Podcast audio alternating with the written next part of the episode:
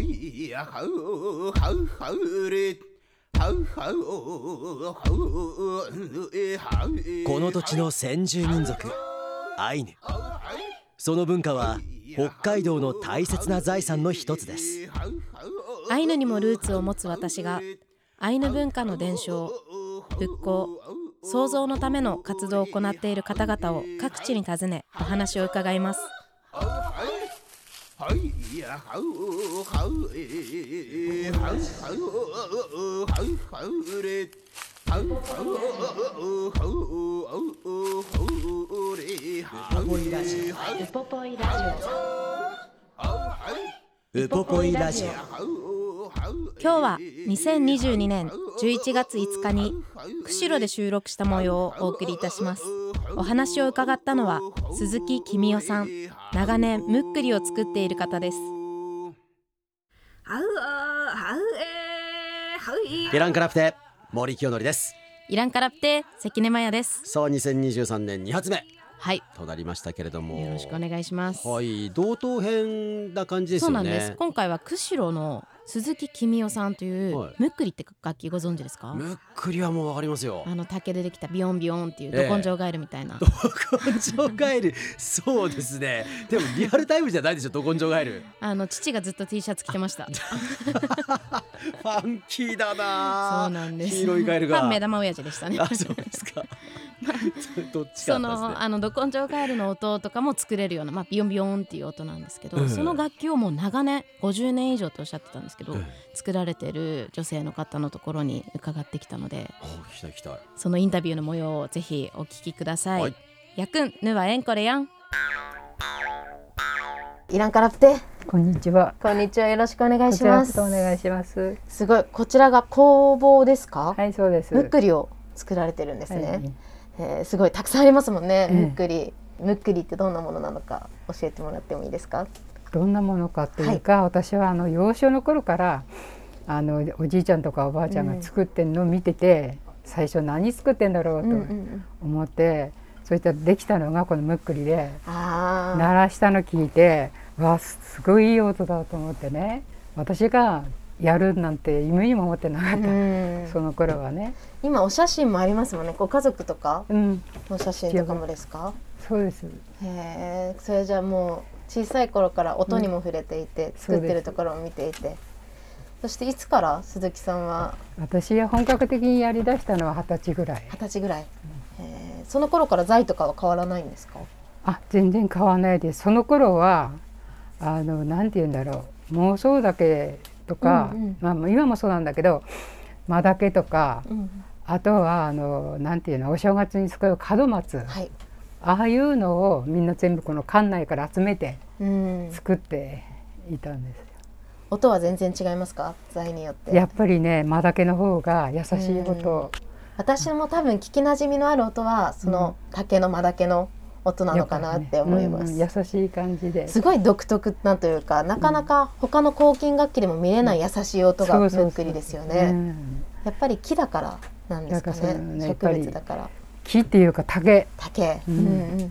ぱり竹の音はやっぱりねあ木でも作ってたのじいちゃんうが、んうんうんうんだけどおあの1位の木はい全然音は、そっか一位のはちょっと硬そうですねそう硬くてガツガツって音です、竹をやったら全然違うんだよへーねじいちゃんそうながんだ鳴らした時にわあいい音だなと思ってばあちゃんもじいちゃんもうちの父親もみんなそれぞれ音は違うの。うーんうんあ吹いた時吹くあの奏でた時の弾いた時にね、うんみんなへー独特なやっぱりねそれぞれの味が出てるもんね。私、小さい頃の思い出でむっくりを観光客の方とかいろんな人にこうやって吹いてみせたら、うんみんながちょっとお小遣いとかこ うおひねりみたいなのくれるんですよね、えそれが嬉しくて小さい頃からいつも弾いててあーなので多分もう物心つく前から鈴木さんのものは手に取ったことがあるんだろうなって思います そうね私もうこれやって50年過50ぎたからね。 50年も過ぎて、うんすごいもうやっぱり好きだからですか、いや最初はただ興味本位だったんだけど、まさかねこんな長くやるなんて自分でも思ってもいなか った、へえうん、だから自分にすごい与えられた仕事なのかなってうん思役う割ようといにうかそうそうそうそうやっぱりじいちゃんやって父親がやってそれをずっと見てて私がやるようになって、うんあ私が与えられた仕事なのかなってうん最近思うね。本当に受け継がれてきたといううんうか、ん、家業で見てきてそうそれが今自分が作り手になっていて、そううんえかっこいいですいえねいえ全然、やっぱりでもうん、もう50年以上作られていてうもん気づきだったりとか面白いこととかってありますか、ああやっぱり竹によってみんな違うからあもういい音だったらすごい嬉しくなっちゃう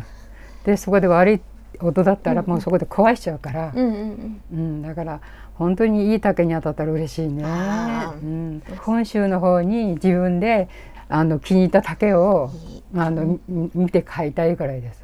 やっぱりその時の水分量だったりとかそうなの質あによっのて竹の質全然が全然違うの妄想とマダケとではねそううんやっぱりあとは違うあのうんむっくりってやっぱりこうあのなんていうんですか音の振動空気の振動でこう奏でるものだと思うんですけど、うん口に当てて、うんあのはなんていうんですかねこう、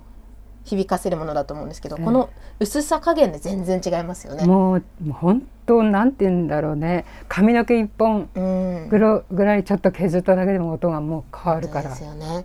小さい頃何回かやらせてもらうんですけどあーもうやりすぎて薄す ぎて引っ張ったらバキッとかそうそうそううん硬すぎて何回やってもクンクンって音しかなんないとかなんかなので今作っても絶対あのちゃんとなるもの作れるのかなって思いますね、自分がやったあーら。。そうだねこれやっぱりできるもうなんていうのか自分が気に入るまでうん本当にねもう壊したりもう面倒くさいもうやめちゃおうとか、うんうんそういうことも思ったこともあったね。へうーんまあ、最近は思わないけどねそたうなだんいいですね竹に当たればいいなっていう感じで。うんうんじゃあもう続けられる秘訣はうん、やっぱりねじいちゃんも父親もやってたから頑張んなくちゃっていう気持ちでやってるかな。うんえー、すごい、そんなに大したお金にならないから、ん何回もやめようとは思ったけどうね、ん、正直なとこは。うんむくりってアイヌの中でも本当に大切な文化ですよね。むくりをこう引く意味ってよく言われる、まあ、いろんな動植物だったり自然のとモスとか女性が男性に対して引くものだとあかーいろんな言われがありますし、でこういうむくり自体にも物語があってだからこそ本当はみんなが受け継いでいってほしい文化でもありますからそうね。ね、うん、今でも結構忙しいですかもう忙しいです。忙しいのにでも私お邪魔しちゃいっえて。いえお若くないから、もうその年に任せて、うんできるだけしか今やってないから、うん夢中になって今までみたいにはできなくなったからね。ううんんうんうんなんていうんだろう、のんびりやるの、みでうん、の気持ちで。へー今はやってるね前はもういやたくさん作んなくちゃつ作んなくちゃっていう気持ちだったけど、あのなんて言うんだろうあまり一緒これに夢中になってやると自分の体が持たないので、ゆっくりとした気持ちで今はやってるのね。うんへーもしよければはい作ってる工程とかあー見せていただいてもいいですかえーこういうムックに竹を掘り出す時の台みたいなものを使ってそうこれねや、るんですね、うん、あれその外側もまず粗削りねちょっと待ってよいしょ。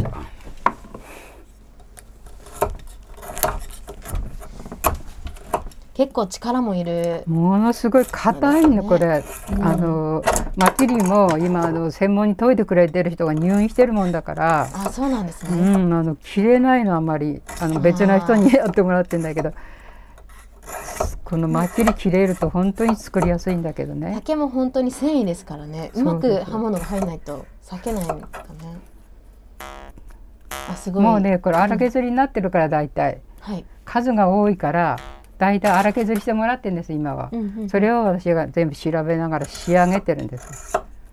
そうですよね最初から最後までの工程を一人でやるって、最初の頃は全部自分でやってたんだけどね、はあの糸の子でこの型抜きから始まって穴開けたりねへー全部一人でやってたんだけどもう今は間に合わないからはそれぞれの工程でいろんな人に頼んでやってんです今は。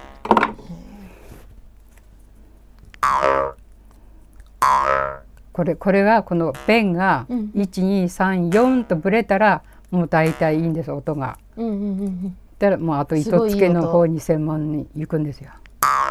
こんな感じね。聞きますねもうここれも全然まだ12って感じだからうんうんうん直さなきゃならないんです。あでそこを削るときは一本挟んでそうですね必ずこう挟まなきゃ薄さこでこ浮かせなきゃ削れないからねへえすごい私たまにやるときそこを一生懸命咽頭でやろうとしてましたここが一番ねあの微妙に音変わっていくからねへえこの幅もそうなんだよねでここ汚れを落とす髪の毛一本の絵そ一本うで音がが変わりんでます、うん、こんな感じでちょっと音がうんうんうん微妙にちょっとちこれでいいんだよね大体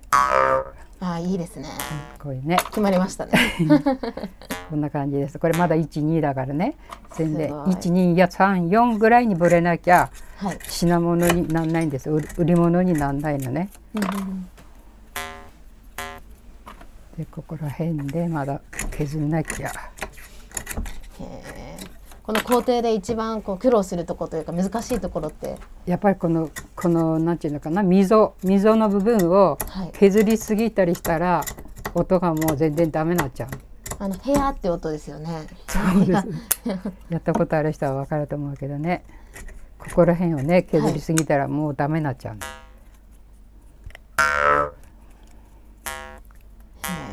ちょっとこれは硬いけどはい固めの好きな人だったらいいんだよねむっくり作る人は、あやっぱりその好みもありますそようねです柔らかいのがいいとか固めの方がいいとかねでも私はほほとんどい素人が鳴らせるように全部柔らか,、ま、柔らかめにして作ってるから、うんうん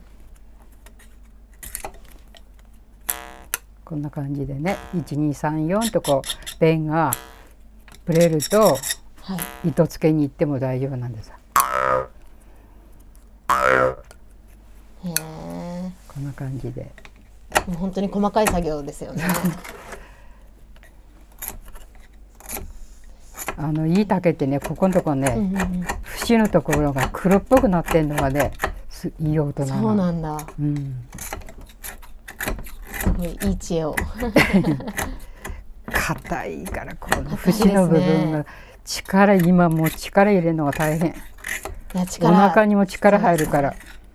本当ですうね。んへーこちら一日どんぐらい作られるんですか。いやー昔は一日もうたくさん作ったんだけどねうん何百とか今はもうそんなに無理してないからうん。でもこれも本当技術ですよね。技術じとゃして。ないかなと思うけどねでここ糸の子で削ったとこに必ずゴミがたまるから必ずここもね落とすようにしてるくずあの竹くずが入るんだよねうんうんこれは固めだね少しでここうにん。竹自体が硬いっていうこそとうです。そうです竹がねこれ妄想竹だと思う硬いからへーすこごんいな。感じでありがとうござい分ます。厚いんだよね分厚いでし見ていいょですか。こんなに分厚いでしょあ本当だ。これをちょっと両方同じくらいの幅にして、すごいこうやって見てたら。うん、あのすごい簡単そうな作業に見えるはずなの に私実際にやったら本当にできないですからねやっぱりねもう私ももうこれが50年以上の技なんですそねうそうそうそうありがとうございますもういいんですかはい、はいもうおしゃべりもしながら作業までしてもらっちゃ って、求めてることだらけでいえいえいえ ありがとうございます一本ビヨンって言っていいですかああんあガラスあいやいやあのそれどんぐらいなんだろうっていうのでえどのくらいこうーんこれが1234って4ぐらいにこうブレると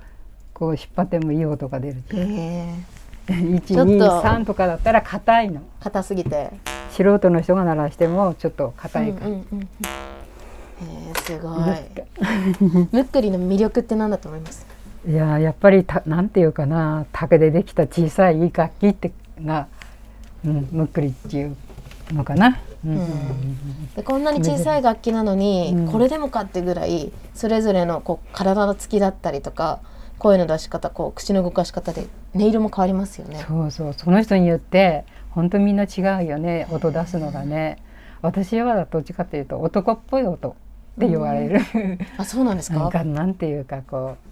う乱暴な感じ早く言った。ちょえもしよかったら聞かせてもらえないで すかっと待ってね糸がちょっと見えないんですけども糸あるやつあここにあった。あありました私の音皆さんそれこそあの男あ観光の人とかにねあのお年寄りの人みんな優しいいい音なんだけど、私は本当に男っぽい音なんだわ ちょっと鳴らしてみるねお願いします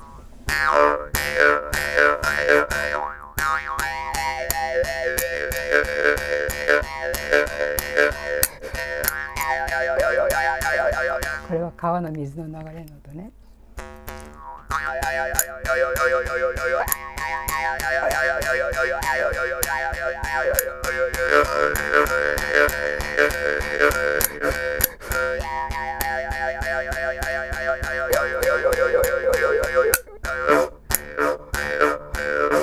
これ熊の鳴き声って感じ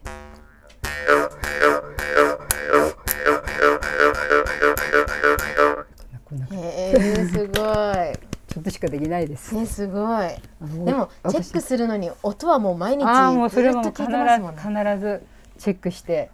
もうちょっと悪いのはもうそこで壊したなあんな感じにバンバンバンバンやっぱり納得いくものを、えー、だからもうご上手なんですねいやいやいやいやいや全然そもそもなんですけど、はい釧路って竹取れるんですかもともとはあの根曲がり竹っていう、こえうえ北海道にある小さい竹あるじゃないですか、細いのはいははいいはい、そういうのとかで作るものがこう博物館とかにもあったりするんですけど、えやっぱりこう間だけの方が音もいいですし大きいですし、えうっんていうのであの最近主流でこう出回ってるのは間だけとか、ええこう比較的大きめな、まあ、1 5センチぐらいあるやつが多い気がします。えじゃあ道外から持ってきてっていうか、本州から入ってきた時はこの間だけとかでも作ってたと思います。まあ、あんまりねマダケがねあの北海道人であんまり見たことないじゃないですか流しそうめんするイメージのあー竹ですよね。あ半の分に太いやつ、パッとええはい、あのかぐや姫出てくるやつです。はいはいはいはいそうですの大ねきめのやつなので、えしっかりしてて多分こう音が結構大きめだったりこうなんだろう私の感覚だったら強い音が出る気がします、でもあれって結構皆さんグリーンのイメージじゃないですか緑が青々しいじゃないですか、でもあんまりグリーンのままの見たことないんそですけどこなんですよお鈴木さんその私かっこいいなって思うところはうですか、あのむっくりってあの体験としてこう音を出すために竹を削り出すっていうことはできあの今いろんな方やっが、てましたよねそうですあの作う業んとしてやっていただいたところはあるんですけど、うんはいいろんなところでできたりする方も多少いると思うんですけど、うんでもあのそれを乾燥させる作業とか、ええどの竹を選ぶのがいいのかとか、はいはいそういうそこの選別と乾燥させるっていう油で揚げたりするらしいんですけど油で揚げるんですか今はもう大量に作るために、うこう油で揚げちゃって一気に水分を飛ばしたりするらしいんですけあどーそういう術とか経験みたいなのがやっぱり鈴木さんの長年のこえうえ知恵詰まってるなって思いますね。なるほどねそっかそういう下準備も必要なわけですね、はい、切って削ればいいってわけじゃないんですねただこう生木やってもダメですね。ダメなんですねなんでこれあの言っていいのか分かんないんですけどむっくり私なり悪い時ちょびっとだけチンするんですよ水分取らあすの。レンジで、はい、えそしたらこうなり良くなったりする場合もあるのでやりすぎない程度でご自宅にむっくりがある方はチンしてみてください。え結構でもあれって口の近くでやることが多いじゃないですか多いです多いですってことはその口から水分絶対吸いますよねすいます。それで音が変わっていくってこともあるんであすねと本州に持ってくと変わりますね。やっぱりあー私今本州に住んでるんですけど、ええ神奈川に持ってったらまた全然変わる気がします。梅雨の時期音悪いなみたいなぼやける気がしぼまやす、ね。ける気が、まさに今時期の北海道はもう乾燥してますから張りがありますよ。針がある音がすると、あそっかそういう湿度にも左右されるんですね左右されると思います。繊細な楽器なんですねむっくり弾いたことありまますかあの、えー前回もちらっと言いましたけど弾こうと思って切れたのでトラウマになってそれ以上触らないようにしましたもしよければ今スタジオにあるので、ええあお試しくだささいこれも鈴木さんが作られたものでい、ええまあだけなのであしっかりしててで,、ツルツルした方面を自分側に自向分けにて向けてであおのーまあ聞き手の方でスナップを聞かせることが多いので聞き手の方をいや本当頼むからあの切れないでくあのわざと切れるように切れ目入れてるとかそういうことないですよねこれ ねバキッて音が流れるいきますね はいあすごいあ鳴ってます鳴ってますでそのまま口の方に持ってってで響か せる響かせる感じマイク叩いた この口に口どこを響かせるんですかこれこの揺れてる真ん中の芯みたいなところが押さえてる方の手の親指をうん口のこのなんて言うんですかこの始まり口の割れ目のところにつけ るなんていうんですか口の端ね口角のところ口ねはい角口角に あのしっかり押さえて、はいで肘をこう地面と平行にすると これ途端に引っ張る手がでもうあとはこう舌を震わせたり喉を開いたりうんちょっと僕にはそこが分かんなでいんすもあの森さんいい声なので多分こう喉で響かせるのすごいお上手だと思うの喉で響かせるへえ逆だったそうですねもうちょっとだけあの押さえる手をん後ろ側に引いてもいいかもしれないですもうあと1センチ半ぐらいに2センチ弱音がまず口の中に入ってきてる感じはしないんですよねもうちょっとだけこっちですねこれこのまま番組終わっちゃいません大丈夫 ですか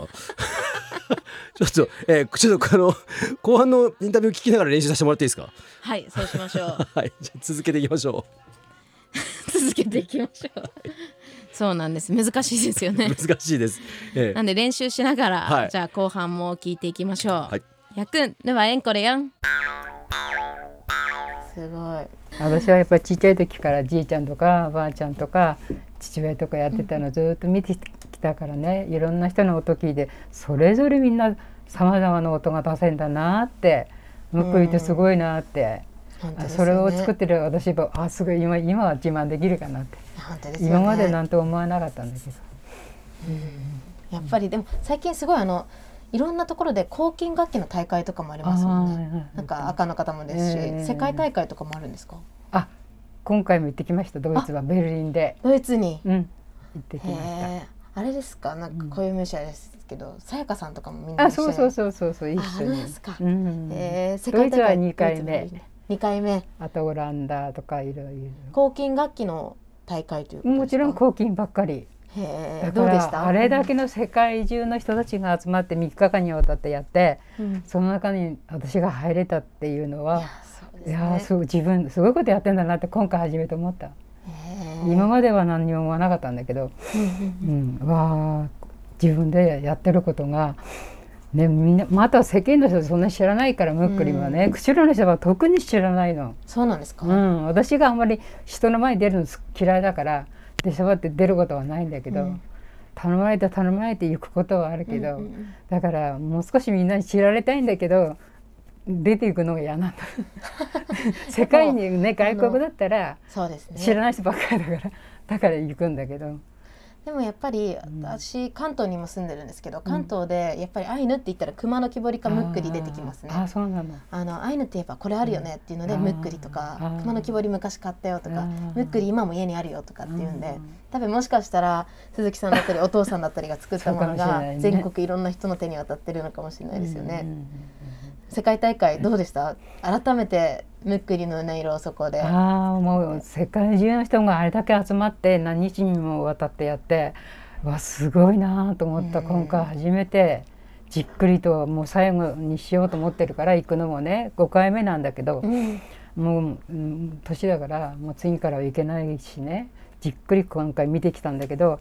うわーってそこれだけの抗菌があって、うんその中に本当に私が入れて、そうですうん、素ね敵だなと思ってい今やか回っこはいいです。思った。えーうんムックリの音色やっぱり優しかったですか。あの他の人たちのあの抗菌が多いんだよねあの金属の。金属の。う。ん。あれもやっぱ素晴らしいよね。うんあの様々な違う音響き方ですねそうそうそあれはう。竹は少なかった。あ、そうなんだ。竹はフィリピンとか東南アジアの向方のこうそうそうそっちの方だからね。竹は少なかったね。金属ばっかりだったね。でも音楽はやっぱり音楽というかそういう音って世界で共通ですからね,、そうね言葉通じなくてもそうムそうそうックそうリの音色がそこで響いてそうそうそういいですよねだから毎回会う人がいたから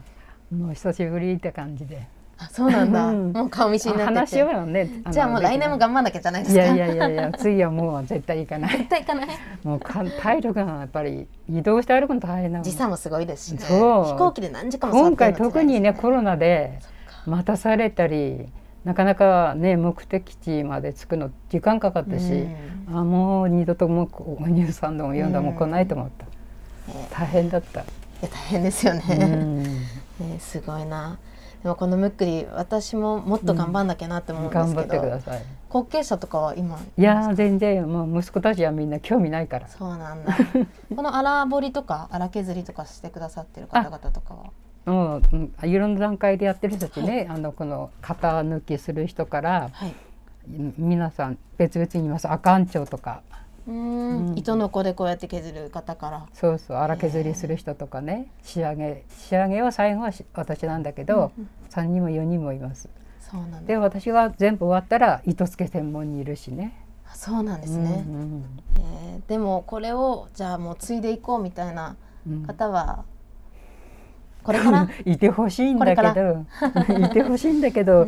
誰も大変だっつって、うん本当に大変な作業ですよね。そうそうそうう、んでき一本できるまで結構なね時間かかるからねそれにやっぱり楽器の一つだからいい音出ないと出せないしね世にねそうですねんだから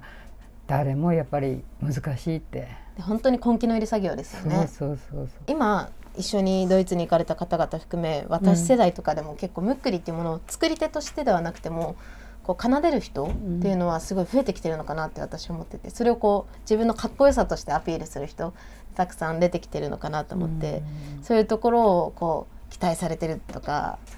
どうこう今後その人たちが作る方もこう携わっていった方がいいなとか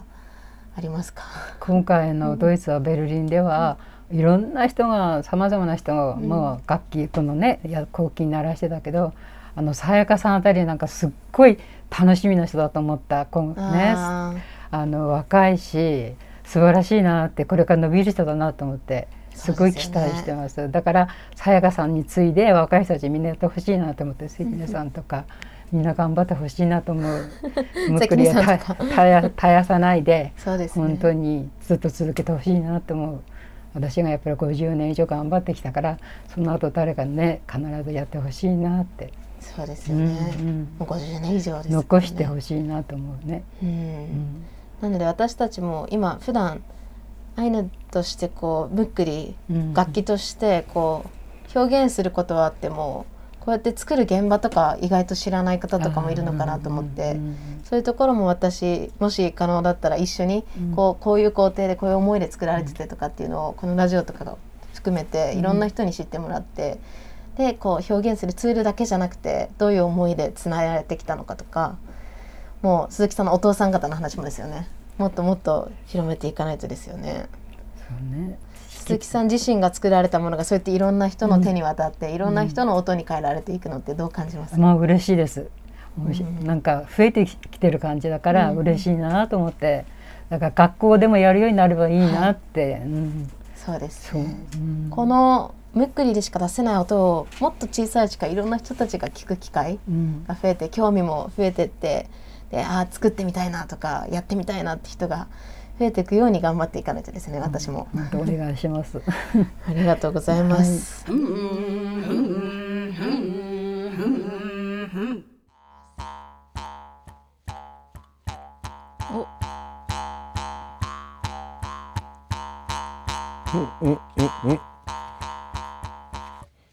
できてきたピリかめっちゃ汗かいてますけど初めより軽やかにすごいめっちゃ汗かいましたね素敵な音色です暑いねありがとうございますいやでもお話も聞いてましたけどもいやこれでも練習すればできるようになりますねなりますなりますなりますコねツをつかめば、ええ多分できるようになると思いますじゃあでこう自分も体のええあのから自分の体が楽器の一部になったようなはい感はいはい覚になってくると思うので、そうあの弦楽器のボディーなどみたいな感じあですそうねで口す、がねそうです本当に響かせてええ面白いですね低い音出したりあの私ね左手で引っ張ってたんですけど、はい右手で固定するじゃないですか、はい右手の親指がね頬骨にめっちゃ食い込んできてすっげえ痛いっていうのが多分これ慣れるとね、えそうですーね 適度な力加減がわかるんでしょ うね私も多分もう物心つく前からやってたんですけど小さい頃はよく血豆作ってましたあの観光客に見せすぎて本当そこまでして、はいそこまでして素敵な音色を出してあげそよううとですそうですお小遣い稼ぎあそっち サービス精神にあふれるってわけじゃなくて違いますねはあでもやっぱり今おっしゃってたみたいに国際大会もうんあるとのことドイでツって言ってましたっけベルリンです、ねえ行ってきたみたいですねすご竹製のものってのはねやっぱり世界的にも珍しいんですね多分東南アジアとかはこう、まあ、植物性があっても、うんやっぱり金属が多いイメージですねそうですねでも逆にこのムックリを見てしまうと金属製で音出んのかなっていうふうに逆に心配になってしまうんですけどねなんかね出るんですけどそれこそちょっと硬い音の気がします